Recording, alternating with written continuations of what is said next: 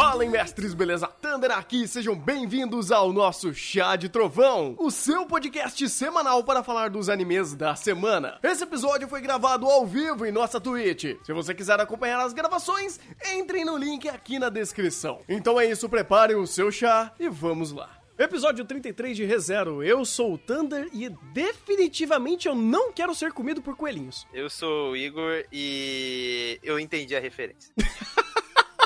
Qual delas? A dos coelhinhos. ah, ok. Ou você prefere ser comido pelo. pelo. O, o, eu esqueci o nome do, daquele tigre lá, o Desperte Tigre, você! O. O Tony? O Tom... Não, é também, mas.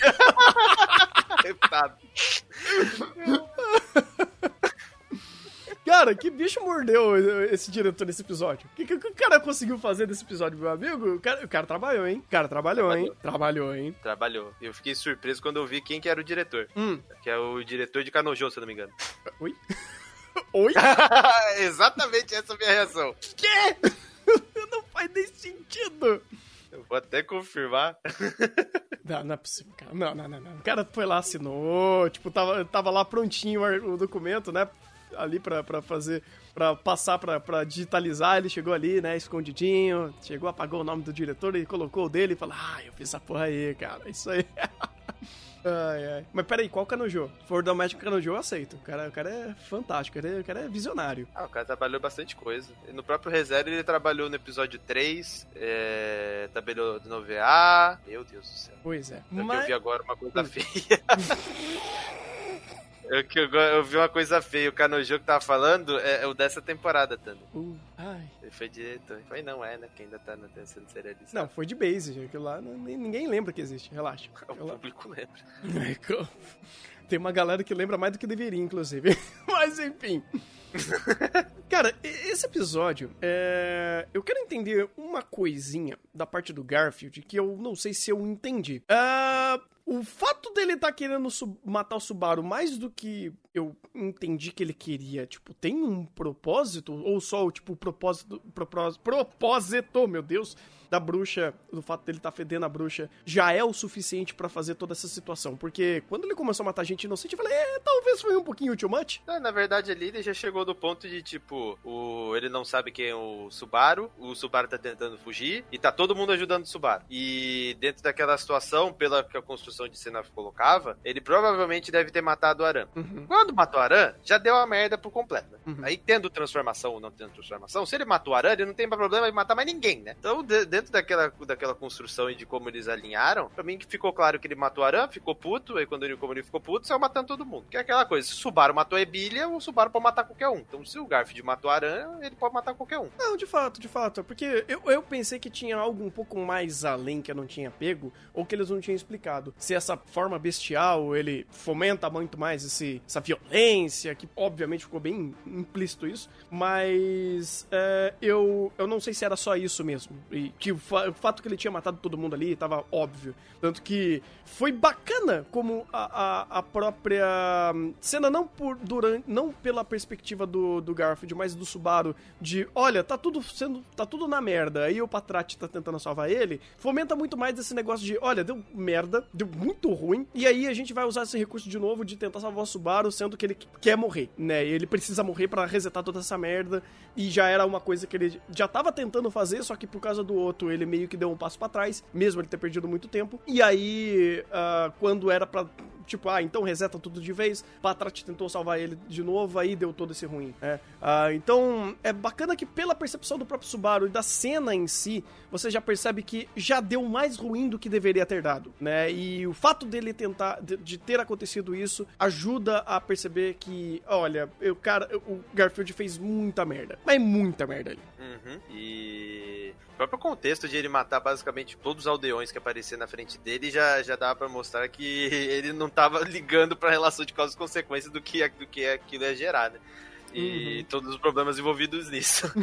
já, já dá pra dizer que ele tava com os parafusos a menos, né? Então, dentro daquela situação, o que foi gerado, cara, foi uma consequência assim muito mais pesada, porque aquela era uma situação que poderia ser resolvida de maneira mais fácil se ele não fosse tão overpower, né? Mas como ele foi respeitado a ideia de que ele é overpower, ele conseguiu destruir literalmente toda, toda aquela linha temporal, né? Pra assim dizer, linha temporal. Não, é, de fato é, de fato é. é. Mas antes disso, até, querendo ou não, a gente acabou pulando um pouquinho dessa parte pelo próprio meme do Garfield e por despertar o Chicken em você. Cuidado quando vocês forem fazer isso. Cara, teve um show de diálogo vindo do Rosval que hum, eu acho que coloca muito em xeque é, muita coisa. Tipo, não só o fato é, de ele saber informações demais, mas das próprias informações que a gente ter é, serem muito. Hum, um pequeno. Um, uma pequena verdade. É, eu acho legal, porque agora, pelo menos em ReZero, sendo que o Subaru tá se respeitando com a, tá se preocupando com a lore e a lore tá sendo respeitada de uma forma, de, de, um outro, de contraponto a isso, porque as ações do, do Subaru estão indo de encontro ao, à própria preocupação da lore, coisa que antes não existia, ou existia ínfimo per, perante a própria construção do mundo em si. Eu gostei demais desse momento, cara. Eu gostei demais, porque foi o Subaru mais lúcido em âmbito de lore e confrontando com informações que ele realmente tinha, jogando o jogo. Sabe, quando ele colocou o Rosval e falou, cara, eu sei de tudo isso, o que que é tudo isso aqui? Aí o Roswell fala, isso daqui é meia verdade, por exemplo, o próprio o próprio gospel da, da Beatrice. É gospel, se eu não me engano, o nome daquilo, né? Uhum. Do livro. Ele fala, ó, oh, então, isso daqui é uma réplica. Hã? Evangelho. Evangelho. É, o livro, o livro preto. Uh, ele fala, ó, oh, então, isso daqui é meia verdade, cara. Isso é meia verdade e... Eu não me lembro se essa informação, não do fato da Beatrice ter uma réplica, e, ou se o, a, o livro em si ser uma réplica, mas se isso daqui é uma informação nova. Eu não me lembro se, tipo, de fato ele. Re, é, o, o, gospel, ou o livro, ele, ele é dado para os. O, os adeptos da bruxa, e todos eles têm esse livro, e existe, existe um livro. O livro principal, o livro é, root, né? O, o, livro verdadeiro. Eu não lembro se essa informação é real. Ou, tipo, se a gente já teve essa informação antes. É, o que a gente teve é que para você receber o gospel, você precisa basicamente entrar no culto. O que ele coloca aqui é que basicamente ele conseguiu essa cópia do gospel, vamos dizer assim. Uhum. E aí ele coloca que é, não é o gospel, é uma versão falha, que é o livro da sabedoria, por assim dizer. Então ele, ele quer fazer uma distinção de, de do que realmente é, porque conceitualmente, conceitualmente aquele livro não é explícito, não é explicitamente da bruxa, mas ele tem algumas correlações que ele deixa meio nas entrelinhas, né? Ele não fala que ele fala que não é, mas tem coisa que é relacionada à bruxa. Então é aquela coisa, é, mas não é. Mas é, dentro desse sentido, é, é, é, como, é como se fosse, ele é da bruxa, mas tem uma, ele tem, ele vem da bruxa, mas só tem uma exceção, porque deve ter acontecido alguma coisa no caminho, como, sei lá, por exemplo, um, um bispo morreu e ele pegou o gospel daquele bispo, que foi o caso do Subaru. Ele pegou o gospel, não é dele, mas ele tá lá com o gospel. Então, tipo, são essas exceções que podem ser trabalhadas, como já foi trabalhada no caso do Subaru, também com, com esse caso da, da, da Beatriz. Tanto que o próprio gospel do, do Subaru, ninguém sabe onde tá aquilo. Ou tá com ele ainda cara, se eu não me engano, tá com ele. Porque no final do episódio 25, é. 25 ou 24? Que... É, o 24. Que é quando ele vai, sobe lá no carrinho junto com, o outro. Ele vai lá e escreve no gospel do, do Betelgeuse e morra, o fim, alguma coisa assim, é o Betelgeuse morre. De lá pra cá, ele continua com ele. Assim, então, tipo, não sei se vale eu, eu colocar essa informação aqui, ou fazer essa pergunta, mas uh, esse gospel deve emanar uma energia bizarra, certo? Ou não? Então, Hum, isso nunca foi ah, evidenciado, porque o Subaru tá com isso há tanto tempo, e no caso do Subaru não serve nem como argumento, porque o Subaru ele fede a, a, bruxa. Então, no caso dele, se tá com ele ou não, não faz diferença. Ou se isso solta ou não, no caso dele também não faz diferença. Ah, tá. É por, por isso que eu fiquei meio nessa dúvida, porque se tipo, tiver com ele e até então não foi relevante, ou ninguém falou nada sobre, ou até o roteiro meio que deixou isso de lado, sei lá, é estranho. Porque me parece que esse livro é, é muito mais importante do que, do que a gente imagina. Tanto que dentro dele tá descrito o próprio futuro. Ou a, a própria linha daquela da cronológica é, é, daquele mundo. É que no caso do Subaru, ele, ele não lê, né? Ele não consegue ler uhum. o que tá escrito ali. E ele também não vai pegar e mostrar, ó, oh, gente, eu tenho um livro, lê aqui para mim. Faz sentido, né? E dentro do contexto que ele tá, a última coisa que ele vai se preocupar é olhar o livro. Ah, não. Com toda certeza, com toda certeza. Por isso que, tipo, a existência do livro meio que ficou ali, sabe? É, ele existe, a gente não sabe exatamente para que serve, mas eh, a existência dele também, só por si só, não, não tá dizendo nada uh, em todas as passagens que a gente tava então. Por isso que eu até.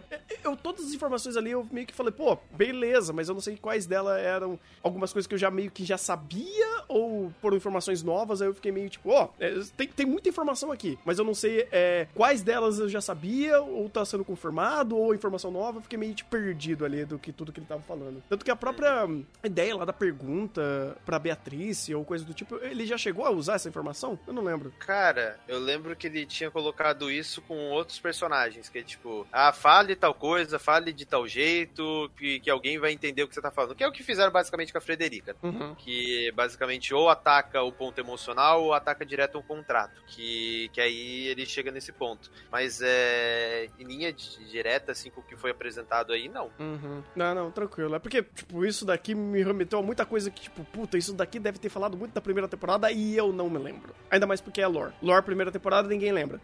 ninguém lembra lembra. Esquece essa porra aí. Não, nem o Subaru lembra da primeira temporada da Lorde.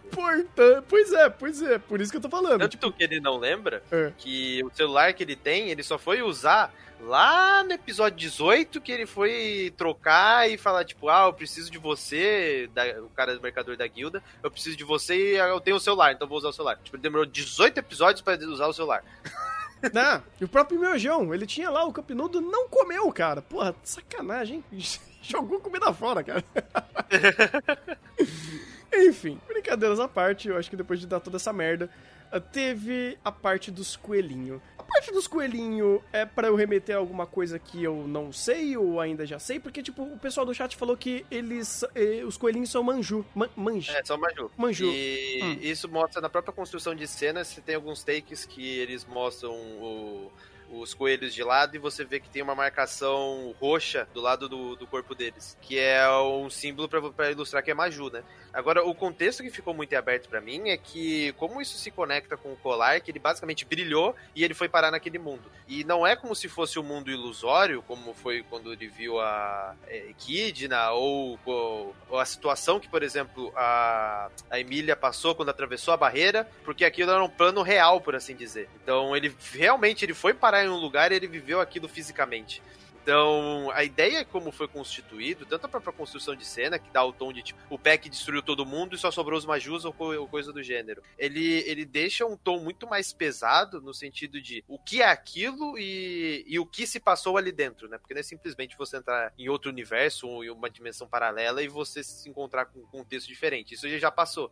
Mas você entrar num lugar onde não tem basicamente ninguém e é basicamente neve, que pra gente remete a muita coisa. Pois é, por isso que eu, eu fiquei é, curioso porque as informações que a gente tem a princípio, é, principalmente de neve e não ter mais ninguém, é algo que o Pac já falou. Se a Emília morrer, vai todo mundo pra merda. Mas aí que tá, eu não sei se o fato deles serem Majus já tinha explicado alguma coisa por causa de outros Majus que já apareceram, se tinha alguma correlação que poderia ser isso, ou o fato desses Majus existirem, é, eles ainda não deram informações o suficiente pra gente entender essa cena. Uhum. Essa cena em si não, mas eu gostei que eles, deix... eles deram bastante abertura para entender essa, o contexto da cena, tanto pelo take aberto, quando eles mostraram que é o mesmo local, tanto porque a gente poderia remeter muito ao que foi no, na cena do, da, é, do Subaru com a Emília, que basicamente eles são transportados para outro lugar onde tá nevando e o Peck chega e luta com o Betelgeuse, mata o Betelgeuse, então você poderia ser o contexto desse, de, ah, ele, ele foi teletransportado para outro lugar. Não, ele dá take aberto e mostra. Não, o lugar é o mesmo. Então, o mesmo lugar, totalmente nevado e em um contexto que a gente não entende. Só com o Maju, que dentro desse contexto também faz sentido, porque lá no território do Rosval, quando eles saem da fora, fora do local com barreira, aparece uma porrada de Maju. Então apareceu uma porrada de Maju aí, aí até, até esse momento faz total sentido, ainda mais em campo aberto, né? Porque quando tava dentro do território não tinha ninguém, mas quando ele abriu o campo aberto, apareceu todos os Majus. Então provavelmente foi essa ideia de barreira, mesmo que ela não esteja lá, é, ainda tem meio que esse tom de existia uma barreira, a barreira foi destruída, ou a barreira ainda tá lá, o Subaru saiu, foi pro campo aberto e foi atacado por Maju. Coisa que ele deveria saber, mas como não tinha ninguém ali, acho que não faz nem sentido suspeitar nesse sentido, de, desse aspecto. Pois é, por isso que, é, é, é sei lá, cara, é, a princípio, tirando, obviamente, a excelente direção, seria uma cena meio que, tipo, porra, tô essa informação aqui meio gratuita, sem contexto algum, e se fosse uma cena qualquer, você poderia provavelmente esquecer, mas visto que foi uma das cenas mais brutais que o Subaru morreu, é, não lembro de todas, mas essa daqui foi absurdamente brutal, uh, essa informação fica. Porque o show-off, ele, ele ajuda a fazer essa cena existir. É, esse aqui foi a pior morte, não tem como. Não tem é, nem comparação. Eu, eu, eu, eu, lembro de poucas cenas de morte tão pesadas quanto essa, mas eu acho que o fato dele, do, de, de, como ele expressa a dor dele, o pós, é, após morte, talvez tenha sido uma das formas também que conectou e como essa morte foi grotesca. Uh, e eu não sei nem se dá muito para ficar pensando sobre essa morte, ou ficar teorizando muita coisa, porque eu acho que não dá, não tem, não existe informação suficiente para pegar isso daqui e falar, ah, olha, pode ser isso, porque não sei, cara. Tipo, os coelhinhos poderiam ter matado todo mundo. Poderia. Mas quebrou a barreira e aí o coelhinho atacou, matou todo mundo. Poderia. Deu um lapso de tempo. Poderia. A Emília morreu, matou todo mundo. Poder... Tipo, pode ser tanta coisa que eu, eu acho que essa cena em si. Vamos manter ela guardadinha como informação e depois ela, ela eventualmente vai ser explicada. Uhum. Até porque, pela própria forma como foi constituído, eles provavelmente vão remeter isso em algum ponto. E isso vai ser utilizado. Porque dentro da descrição que tem na novel, é é, tipo, a nova é muito mais detalhada, ela passa muito mais informações e você conecta mais fácil. O anime não é, não é tão fácil assim, ele deixa esses pontos meio que abertos para você concatenar depois, para não ser tão expositivo quanto é na novel, por questão de estrutura também, né? Uhum.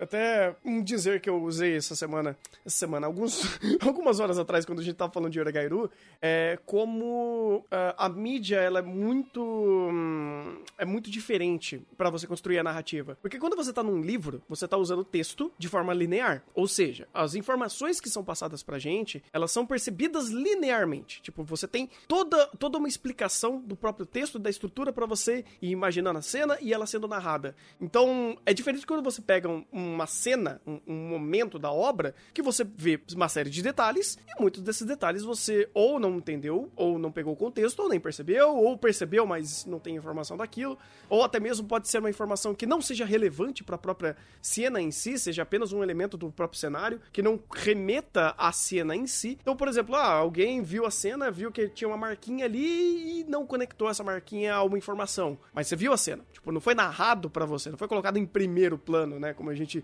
costuma dizer aqui. Uh, ou até mesmo os bichinhos de olhos vermelhos e tudo mais. Uh, tudo isso são coisas que você percebe pela sua percepção de absorção da mídia, que é audiovisual. Enquanto num texto você tem essa forma linear. Você tem que passar palavra por palavra para constituir todo o contexto da narrativa narrativa que ele tá te passando. Então, só essa percepção de como absorver a mídia, obviamente as informações serão passadas de forma diferente e por isso, até conectando o que você tinha passado da semana passada, né, na análise passada, a forma que a novel tá a, a, a, direção, a produção está adaptando coisas e informações da novel de forma mais sutil, se faz presente aqui porque ele tem o recurso audiovisual para utilizar e passar essas informações de formas diferentes. Uhum. E tem um ponto que eu queria até colocar nessa cena em específico, hum. que a questão do impacto pra gente foi audiovisual. É, muito desse impacto, mesmo na novel, que é em texto, cara, é, 90% é, das partes, 90 não, todas que eu vi da nova até o momento, das partes que o Subaru morre, cara, é, parece que eu tô assistindo, porque é muito bem descrito e aquela coisa, você consegue imaginar aquela situação por, pelo, pela descrição que está sendo dada.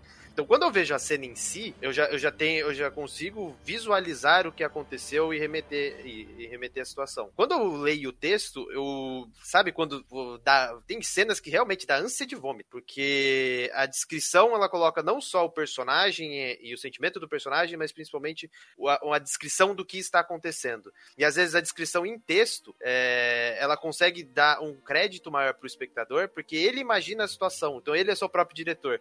Então, do meu ponto de vista, geralmente eu sou eu sou eu pego o pior ponto de vista em cima da situação E, e essa é assim que eu mentalizo a situação, por assim dizer. E essa, essa, essa cena na novel, eu vou, vou, falar. O que a gente viu no anime foi pesado? Muito pesado. O, o dublador trabalhou de forma sensacional nessa situação, porque é, o baque que, que, de impacto da cena ele conseguiu passar bastante. Uhum. Mas eu falo, não foi, não foi 25% da novel. Não foi. É, na novel é muito mais brutal. E se eles fizessem a descrição da novel em questão de construção de cena, isso não ia pro ar, não na TV. Caralho. Não é, é, provavelmente ele falando linearmente que ele foi mastigando a entranha por entranha machuca muito mais do que você ver um take tipo, dos coelhinhos fazendo um monte de coisa ali. Você fala, caralho, é, tem coelho que passou por lugar que não devia. Não, mas, mas, o negócio é que mesmo no, na, no que foi apresentado na animação, foi, teve um impacto grande e, tipo, dentro da, do que poderia ser feito. se eu não me engano, isso daí foi ao ar nove e meia da noite no Japão. Nove e meia ou dez e meia. E, dentro desse contexto, o que foi feito, cara, parabéns. É, é o que poderia ser apresentado, por assim dizer. Mas a descrição da novel é muito, muito, muito mais pesada. E se eles quisessem, eles poderiam ter estendido um pouco mais uh, o, o sofrimento do Subaru para transpassar passar os 75% do impacto que faltou. Caraca. E nem precisava, hein? E nem precisava, porque já foi bem forte. É, foi muito forte. Foi, foi muito bem forte. forte. Mas pra você ter ideia de como é a novel. Não, porra, ótimo. Ótimo, porque ele, ele não, não tá, é, digamos assim, limitado a visual, né? Porque texto, é, digamos assim, é, é mais fácil de você escrever um texto pesado do que você apresentar isso visualmente na televisão aberta, né? Uhum. então é complicado. Nesse sentido é bem complicado mesmo. Porra! Ah, mas caralho, pra, pra mim foi suficientemente bem pesado ali. Parabéns, já, já, tá, já, já foi excelente ali, já foi excelente. não preciso de mais gore. Tanto que eu acho bacana não só a cena de como ele tá sendo torturado, né? Como ele tá sendo devorado vivo. Ah, coisa horrível. Mas o próprio impacto de quando ele acorda, cara. Porque eu não lembro das outras mortes, mas essa daqui foi uma das vezes que ele acordou mais surtado. Tipo, ele cara, acordou e ele... automaticamente, tipo, mano, eu tô, tô, tô, assim, não conseguindo digerir a, a situação. E ele, tipo, deu aquela explodida de, de sentimento ali naquele momento. É, acho que mais perto disso foi o do episódio, do episódio 15, quando ele voltou, ele tava puto da vida. Mas teve um que ele voltou que ele não conseguia nem levantar da cama. Hum, é verdade. Foi, foi tipo, acho que foi contra a baleia. Foi basicamente o, o, momento onde ele desistiu, foi, ficou na caminha, e quando ele saiu, ele falou que queria fugir com, com o harém. Uhum. Teve, teve esse momento, mas teve esse momento específico que ele ficou basicamente na cama e ele não conseguia levantar nem nada. Foi no episódio 14, foi episódio 14. Porque foi o momento que ele fugiu com a Aran, Aren e é, ela morreu. Aí, aí teve todo aquele acontecimento com o Betelgeuse, e depois daquilo, daquele acontecimento, ele meio que voltou ao normal. Então foi episódio 14 e 15. Uhum, uhum. Tanto que é bacana o contexto que eles dão quando eles vão, quando ele vai ver a, a o Knuckles de novo. e, isso é até engraçado, porque geralmente o contexto do Subaru é, como foi com o Knuckles aqui, como foi no episódio passado com o Otto, é, ele, ele sofreu, aí ele encontra alguém que auxilia ele de alguma maneira, que auxilia ele dando o, algum, algum amor, assim, pro Subaru, por assim dizer, algum refúgio para ele, e ele volta ao normal. No contexto do Betelgeuse, o Betelgeuse ajudou ele, fazendo ele sofrer mais. Porque ele volta ao normal a partir do momento que ele vê a Arém toda, toda destruída na frente dele. Aí ele volta ao normal. Então, ou seja, o Betelgeuse ajudou ele, fazendo com que a insanidade dele fosse menor que o ódio dele. Aí ele volta ao normal por causa do ódio.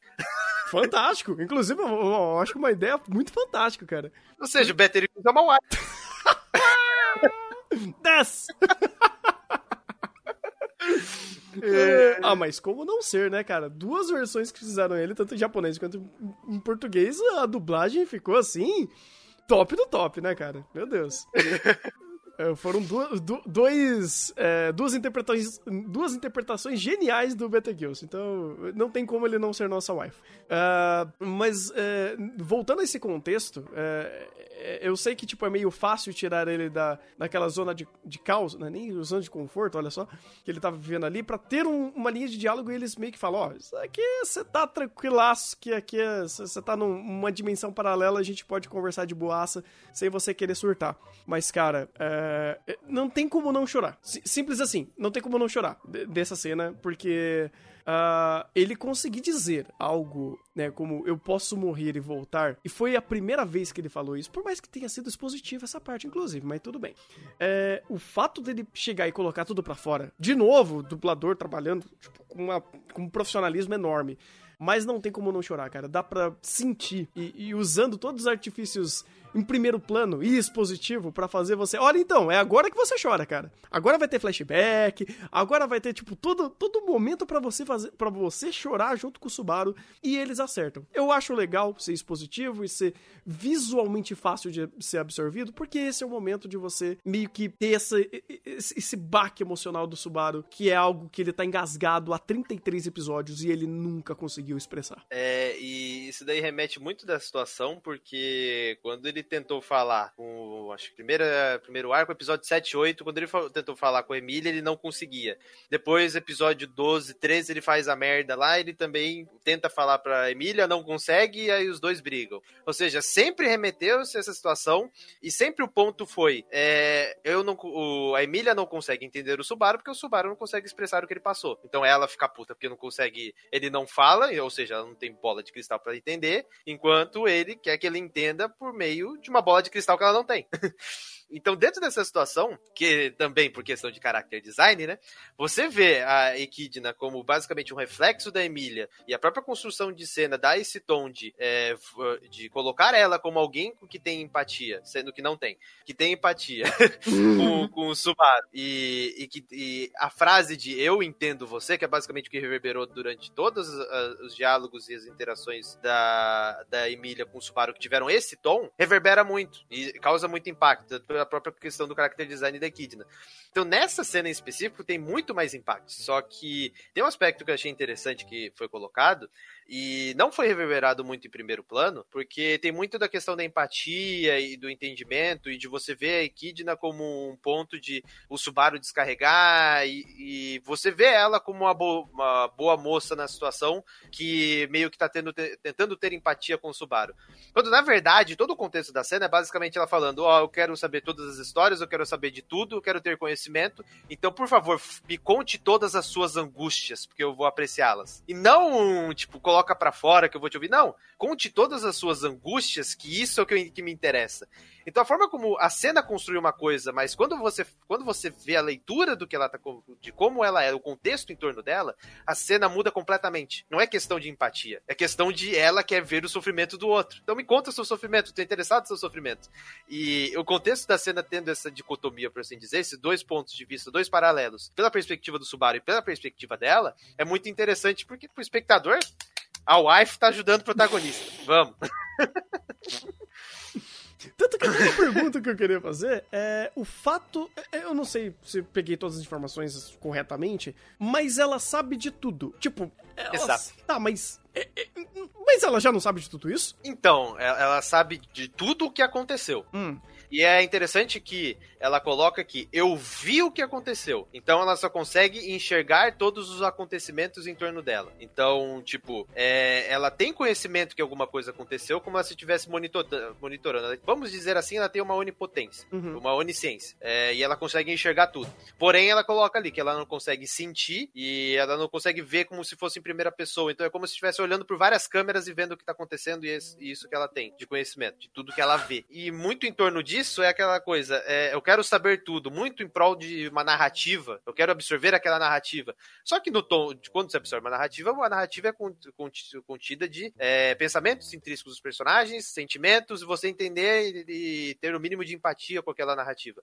Então, para ela, ver a história do Subaru e não saber o que ele tá sentindo e não ter ideia de como funciona aquela angústia, para ela é uma fraqueza, é, é um ponto muito ruim para ela. Então, ela se colocar dessa maneira de ajudar o Subaru no sentido de eu, eu, vou ouvir, sendo que é basicamente eu quero ouvir tudo aquilo, porque eu, eu, quero entender toda a angústia que você passou e todo o sofrimento que você passou. Cara, isso é um, um ponto muito interessante que, tipo, vale, vale salientar no, do, no, na própria construção do personagem. Porque, querendo ou não, quando a gente vê primeiro plano, é basicamente uma wife. Mas ainda ela é uma bruxa, por favor. Parece que esse contexto foi meio que esquecido porque ela wife. Mas ainda é uma bruxa. Então, dentro dessa ideia, você ter todo, todo esse quesito de ela querer absorver o sofrimento, só que ao roupagem mais bonitinha do mundo, é, é um ponto que eu acho interessante porque faz, faz se manter, faz se valer do, do roteiro. E não simplesmente ela é uma, boni, ela é uma wife, então a gente precisa trabalhar como wife. Uhum. Não, por isso que eu até perguntei, porque eu tava com uma percepção parecida, eu não sei se tava correto, dela ter essa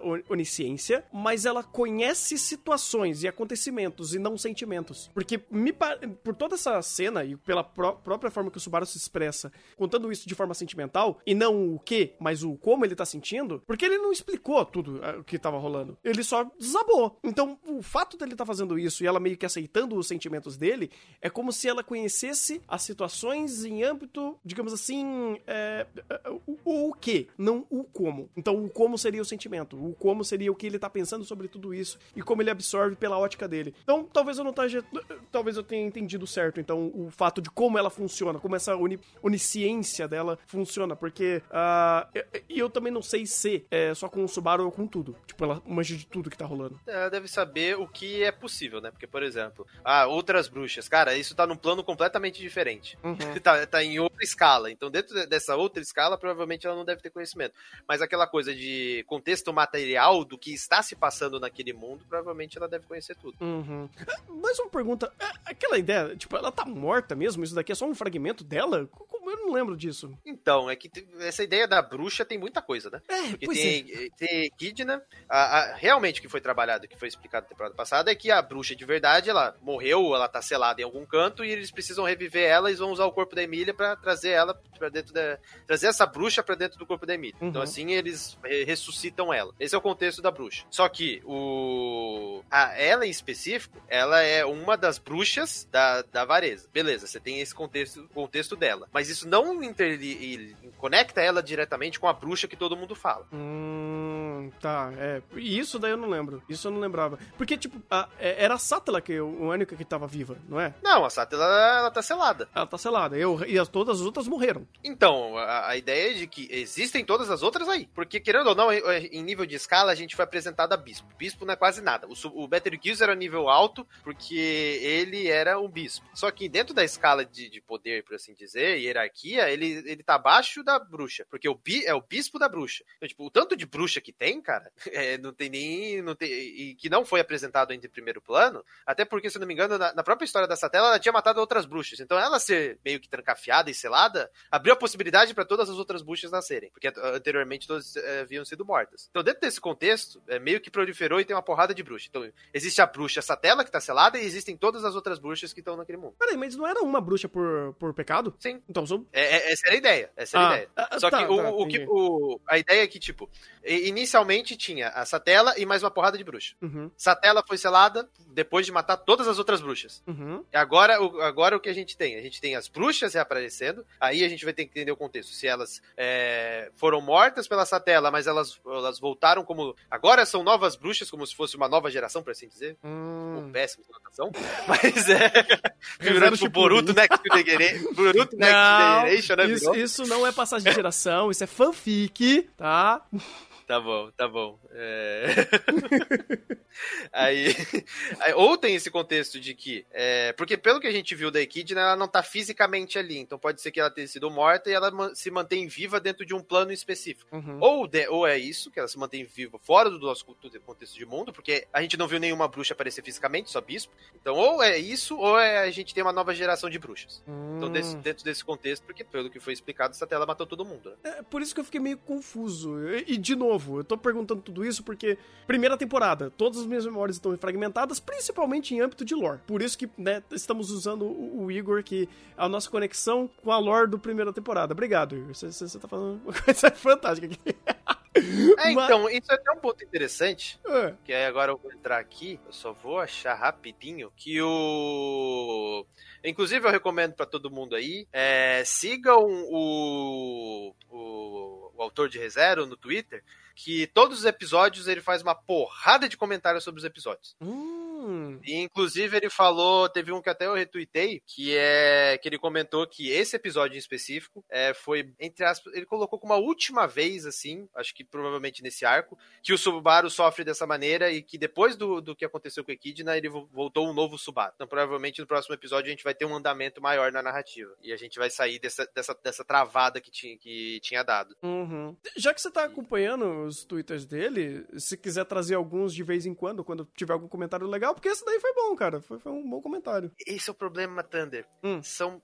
Caraca, acho que são uns 20 aqui. Ih. Uns 20? Sim, sim. E, e é tudo em japonês. E, É tudo em japonês. Não, tá- não, não tweeta em inglês. ele Tweeta Não, em japonês. obviamente. Então, tipo, não, tem, tem autor que tweeta em inglês. Ah, tem. Pra, pra auxiliar, tem. Ou pelo menos responde twitters, em- tweets, tweets em inglês. No caso dele, ajuda, tudo japonês. E, tipo, se eu for pegar o tamanho da, da- da- do tweet, também não ajuda muito. Porque eu não consigo distinguir o que é o que. Faz sentido, faz sentido. É, eu pensei que era um pouquinho mais fácil de pegar essas informações. Não, não. É, Eu, pra você ter ideia, eu passei uns, uma meia hora lendo os tweets dele e você só consegue pegar as coisas dentro com o contexto de, do episódio. Eu fui tentar ler antes, não entendi merda nenhuma, vi depois do episódio, aí eu entendi o que ele tava querendo explicar. Porque tipo, ele pega pontos muito específicos, inclusive o que você tinha comentado do, do, do gospel, ele comentou e falou, gente, é, gospel, ah, o, nome, em- o nome em japonês, né, no- na língua japonesa, na escrita, é X. O, o livro da sabedoria é Y. Então, tipo, ele comentou e, e separou os dois por, por meio de, de palavras. Pra definir os dois de forma diferente, de forma distinta. Porque no anime, querendo ou não, é áudio, não tem o texto ali. Então fica difícil você pegar com questão de escrita. Então ele Hum. fez esse favor de dividir os dois em questão de escrita e apresentar ali. Ah, isso é bacana, isso é bacana. Aqui Boa. achei. É, ele colocou gospel, é, ele definiu gospel e ele colocou como a definição de gospel, como a, di- a diferença entre os dois é gospel e a tradução ficou The Book of Wisdom, que é acho que ele livro do conhecimento, livro da sabedoria, alguma coisa assim. Uhum. livro Do conhecimento. E ele separou os dois, justamente por conta disso, pra ver essa distinção. Hum, interessante, interessante. É, é bacana, cara, porque querendo ou não, agora, vamos dizer assim, mais do que nunca, pela percepção do próprio Subaru, dele respeitar, vamos dizer assim, mais a lore desse mundo, em âmbito de querer ter mais conhecimento sobre isso, é, nos faz nos conectar a uma, a uma lore que antes ela tava muito. hum, é, muito esfumaçada ali no meio, sabe? Você tinha dificuldade de perceber algumas questões do próprio mundo, informações, porque não tinha um personagem que trazia isso pra gente. E quando era enviado, a, a própria forma da narrativa não, não dava base àquilo, ou era uma informação simplesmente que acabava sendo esquecida. Então agora as informações parecem que têm um pouco mais de valor, vamos dizer assim. E agora, no episódio 33, a gente começar a pegar coisas que já foram apresentadas pra gente, ou que sutilmente estavam ali, começa a tornar mais difícil de você pegar essas informações. Então, esse esforço de, é, vamos fazer toda, toda a, a, a releitura da obra pra pegar todas essas nuances que até então não eram ah, explicadas ou estavam ali, mas a gente não entendia, fica mais difícil, fica bem mais difícil. Mas, pelo menos, ah, eu acho que as coisas estão começando a ser colocadas de uma forma um pouco mais fácil, o que é relevante pra narrativa nesse momento. Tanto que eh, as distinções de gospel e o, o livro da sabedoria, ou as informações um pouco mais em primeiro plano que o Roswell tá trazendo e, e sendo conversada com o Subaru, ou até mesmo as questões das bruxas, por mais que tenha sido apresentado antes, agora parece que está- agora é muito mais importante e agora está sendo muito mais relevante e explicado. Então, acho que dando tempo ao tempo, talvez essas informações que estão um tanto difíceis de ser absorvida vai entrar em primeiro plano, a gente vai entender. E eu espero que, que continue indo bem, cara, porque meio que agora eu tô vendo que, que, que, o Reserva tá tentando sair um pouco desse problema que ele tinha criado pra ele mesmo, que era, olha, então, tem esse, tem o Subaru, tem o mundo. A gente vai ver a historinha do Subaru. Historinha do mundo, o mundo tá pegando fogo, foda-se, você não sabe, mas a historinha do Subaru ama Emília. Agora ele não ama tanto, mas Emília, ele ama um pouquinho da lore também. É isso aí. Acho interessante que eu tava pegando aqui alguns comentários. É, muito do que a gente coloca e a gente meio que questiona e racionaliza, o autor também faz no Twitter. E isso é interessante porque ele não coloca como eu pensei nisso. Não, ele coloca, ele faz a leitura do que foi apresentado no anime e ele coloca, provavelmente o personagem pensou isso. A não ser que seja uma informação que é basicamente, ah, por exemplo, teve o comentário do aquela frasezinha de efeito Garfield que o Subaru não entendeu porque ele não tem o contexto daquele mundo, é de um livro livro específico de ReZero, que o autor comenta. Então, muito desses aspectos, de, ou de aspectos pequenos de world building, ou pequenos elementos de referências, por assim dizer, a própria, a própria obra, ele coloca e traz. Além de aspectos de tipo, por que o personagem toma essa decisão, qual é o contexto dessa decisão, e ele coloca como provavelmente o, o que o personagem deve ter pensado. Então ele não coloca como eu pensei quando eu escrevi o personagem, não. Ele coloca em outra perspectiva. Até porque o que ele pensou é irrelevante, tem que, tem que pegar o que tá na tela. Não, de fato. Tanto que é, ele, eu não sei, você que acompanhou mais, ele tá com essa percepção que, ou o próprio anime, ele, ele é assim, de tá sendo um pouquinho mais distinto da própria obra que ele escreveu em âmbito de como está sendo uh, passado as informações. Eu acho que tá, eu acho que é meio redundante fazer essa pergunta, mas é, se o diretor, o, o, próprio roteirista já tá, o, o criador de reserva tá tendo essa percepção, então provavelmente está sendo bem diferente do, do mangá, como, do, da novela como um todo. Não, mas aí não só aspectos de diferença, são aspectos, aspectos que te passam mais contexto sobre aquilo. Hum. Então, de, nesse episódio específico, ele comentou sobre o porquê os coelhos, onde onde nasceu os coelhos. Os coelhos, na verdade, nasceu de uma referência dele a Jurassic Park, que tinha, tipo, uns dinossauros pequenininhos que ele tinha medo. Aí ele imaginou aquela cena no contexto de ReZero e nasceu esses coelhos dos infernos. E, ou o próprio contexto do porquê tem coelho ali, ou porquê, porquê aquela criatura tá ali. Então, tipo, ele contextualiza esse tipo de coisa. Hum. É, o porquê o outro se aproximou do Subaru,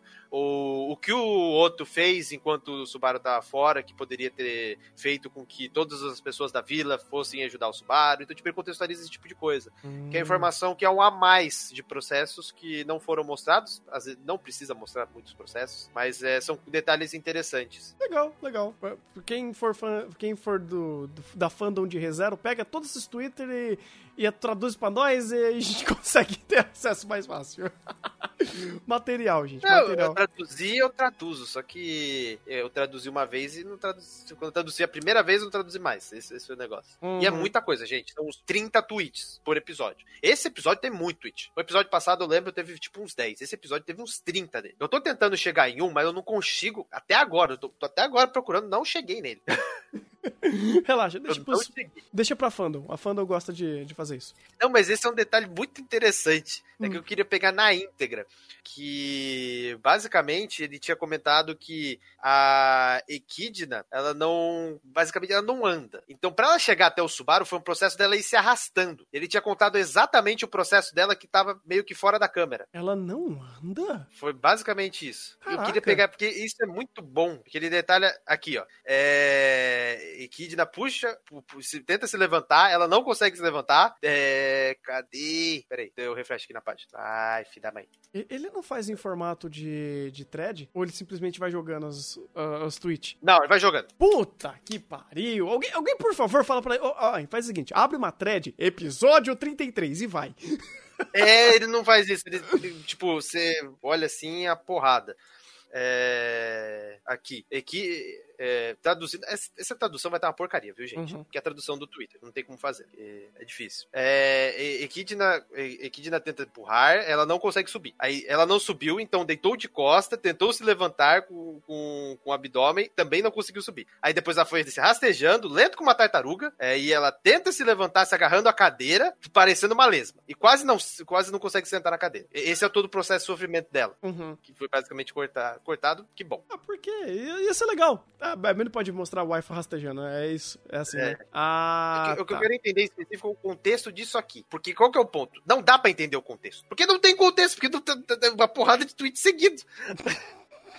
é uma porrada de tweets seguido.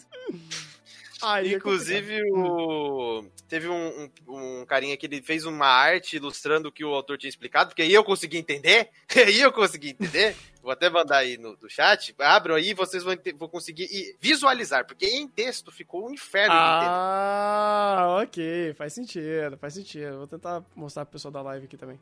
Que, que, cara, foi. O contexto é difícil. Ai, ai, então pro pessoal que tá vendo na live, vocês que estão vendo o podcast, infelizmente vocês não vão poder ver, porque é podcast, né? Mas. Mas quem quiser, uh, tem um tem um não é um post do Você Sabia Anime que traduziu tudo. Que eu não tenho, eu realmente não tenho paciência para fazer isso. Que bom. Se que já bom. fizeram, ótimo, porque eu não preciso fazer. Isso é ótimo, isso é ótimo. É... Pois bem, é, é isso. Temos mais alguma coisa pra comentar desse episódio? É. Chora Shonen. Chora, Shonen, chora, Shonen. Que a wife que rasteja vai tentar te consolar. Exatamente.